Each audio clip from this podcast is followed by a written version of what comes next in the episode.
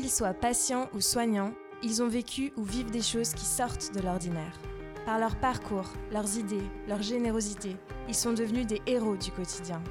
On leur prête pas souvent l'oreille, aujourd'hui on leur donne la parole. Laissons-les se raconter et nous faire découvrir toujours plus de belles histoires. Je m'appelle Émilie Cudon, j'ai 38 ans et je suis infirmière depuis euh, bientôt 15 ans déjà.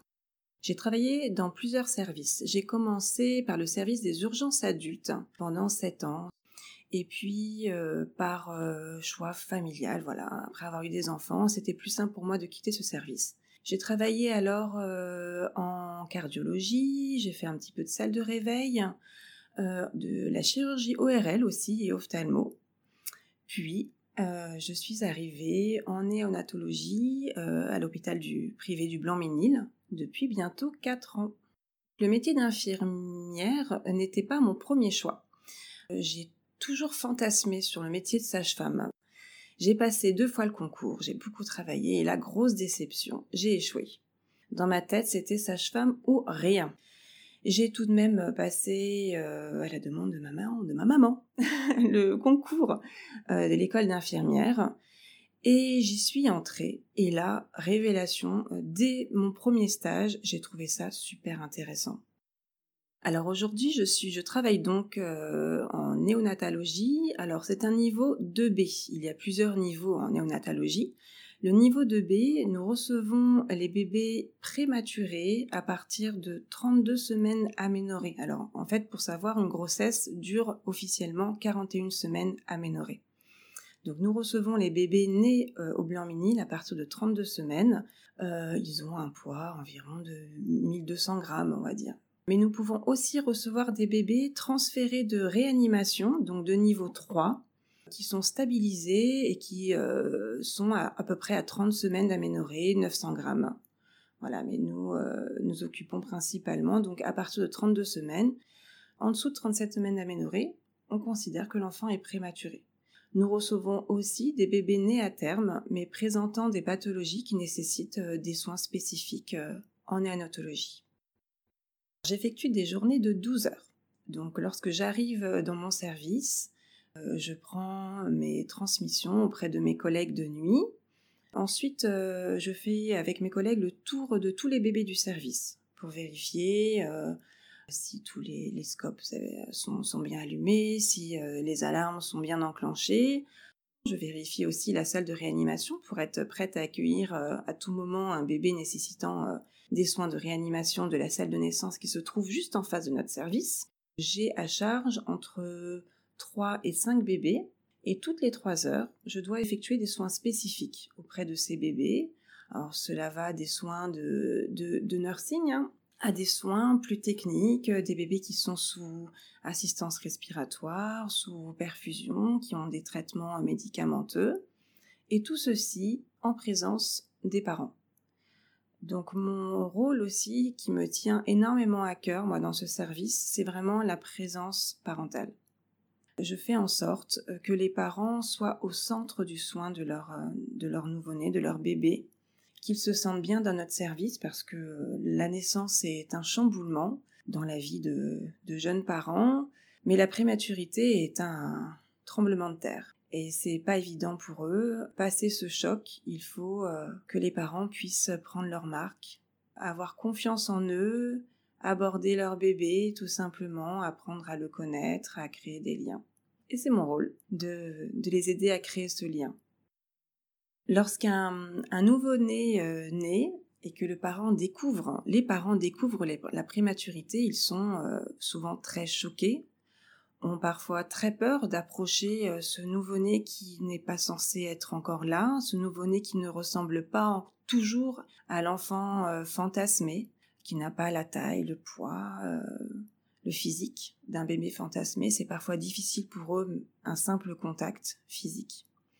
Nous sommes là pour leur donner confiance, les approcher de la couveuse, leur expliquer avec des mots euh, bienveillants que nous sommes là pour assurer la technique, mais que leur présence est très très importante pour l'équilibre psychique de leur bébé, l'équilibre même physique, et qu'on va les aider à accueillir euh, ce nouveau-né dans, leur vie. Donc moi, par exemple, je vais les aider simplement à, changer cette première couche qui souvent est très stressante euh, pour les parents parce qu'en plus on le fait à travers les hublots d'une couveuse, hein, c'est pas facile.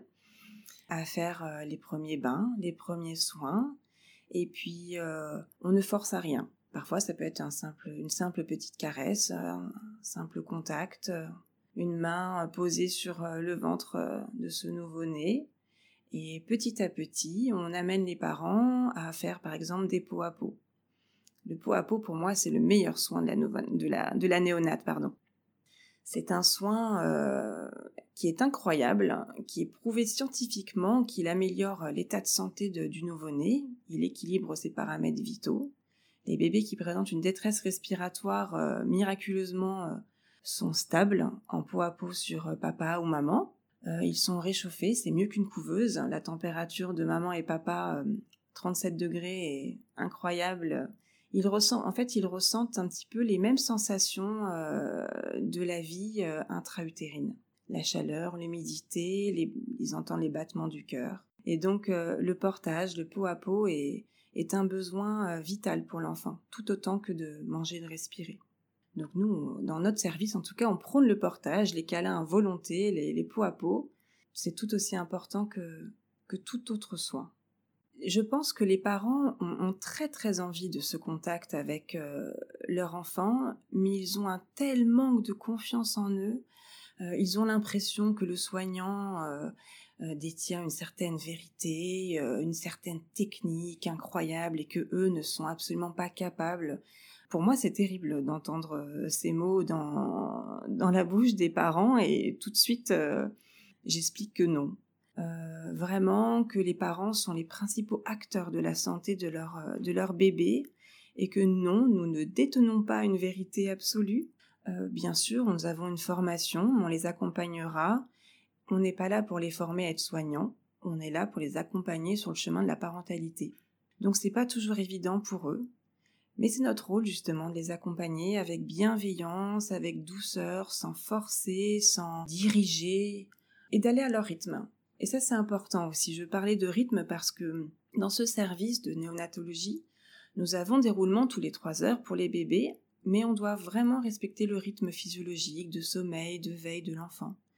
Je vais par exemple éviter euh, de manipuler le nourrisson dont je m'occupe lorsqu'il dort profondément je vais décaler mes soins. Donc euh, cette journée n'est pas faite d'horaires précis, de planification de soins comme euh, c'est fait dans d'autres euh, services. ça demande de s'adapter, s'adapter aussi à la présence justement des parents.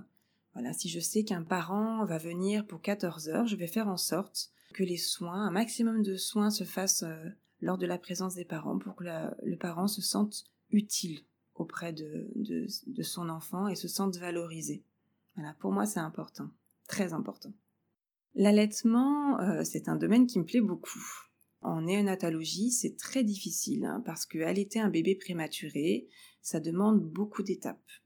Euh, c'est beaucoup plus difficile que d'allaiter un, bébé né à terme qui naît avec toutes ses compétences. Le bébé prématuré doit déjà apprendre à, respirer correctement, à être capable d'être suffisamment éveillé pour aller au sein de sa maman et les mamans se posent énormément de questions. Elles sont persuadées euh, souvent qu'elles ne vont jamais y arriver, que ce petit être si petit, si fragile, n'arrivera jamais à avoir assez de force pour aller euh, vers leur sein et, et efficacement. Donc ça peut être parfois très long et ça demande un grand investissement de la maman qui doit euh, tirer son lait, donc c'est pas toujours très sympathique à faire de nos jours, les, les parents se, retrouvent assez seuls face à leurs interrogations. On baigne dans un univers de savoir absolument, donc elles intellectualisent beaucoup les choses, certaines lisent beaucoup de livres sur l'allaitement, elles posent beaucoup de questions à leur entourage qui souvent a des idées et des conseils totalement contradictoires.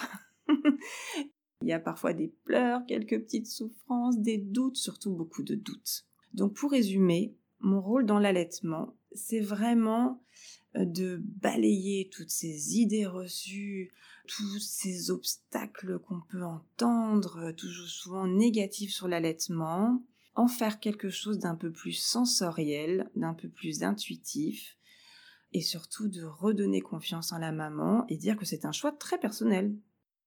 La plupart du temps, euh, ces bébés évoluent euh, plutôt bien.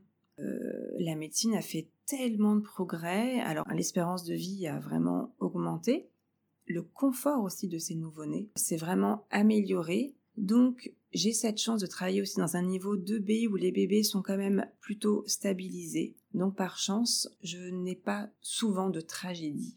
Mais oui, ça peut arriver, on le sait. Nous n'y sommes pas toujours préparés en tant que soignante. Je pense que c'est mon expérience qui m'aide. Cela fait déjà quand même 15 années que je suis infirmière. Mon expérience dans d'autres euh, services comme les urgences m'aide euh, à prendre du recul et surtout, euh, je crois que ma tenue d'infirmière m'aide beaucoup.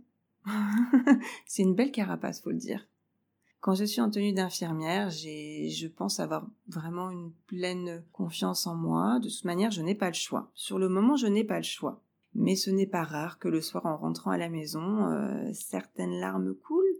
Ben, il faut les accepter, tout simplement. Il faut les accepter. Entre nous, on en parle beaucoup. Entre soignantes, on parle assez librement. Parfois, j'accepte de, prendre certains parents même dans les bras quand ils en ont euh, besoin. Je, ressens ce besoin et, certains parents me remercient pour ça parce qu'ils n'ont pas envie d'avoir des robots en face d'eux. Ils ont euh, envie qu'on ait de l'empathie et enfin c'est même pas une envie, ils ont besoin d'avoir une personne en face qui a de l'empathie, qui comprend la douleur que ce parent euh, puisse vivre à ce moment-là, très précisément dans sa vie. Dans ma journée, je suis à 1000% avec mes patients j'ai beaucoup de mal à penser à autre chose. J'ai besoin d'être attentive en permanence. Euh, j'ai une envie de prendre soin. Ça, c'est un désir euh, en, permanence de prendre soin, de le faire avec beaucoup de bienveillance, être à l'écoute, savoir observer, savoir détecter euh, certains signes. Voilà, le relationnel est, très important. Mais il ne faut pas perdre espoir, cela se construit tout au long d'une carrière. Hein on ne devient pas euh, infirmière euh, euh, avec une clinique incroyable au bout de la première année. Hein. C'est comme le permis de conduire. Hein. nous sommes dans une société où le patient a des droits, il ne faut pas l'oublier, il, faut faire très attention à son pouvoir un petit peu de soignante sur les patients. Nous devons faire très attention aux mots que nous employons, à la posture que nous avons au sourire, à notre faciès, et faire attention à ne pas déshumaniser le patient que nous avons en face de nous. Ça, c'est, voilà, mes maîtres mots quand je, j'accompagne mes étudiants parce que nous avons aussi ce rôle euh, de former. Et ça, euh, j'y suis euh, très attachée. Si vous aimez ce podcast, abonnez-vous et découvrez plus de belles histoires.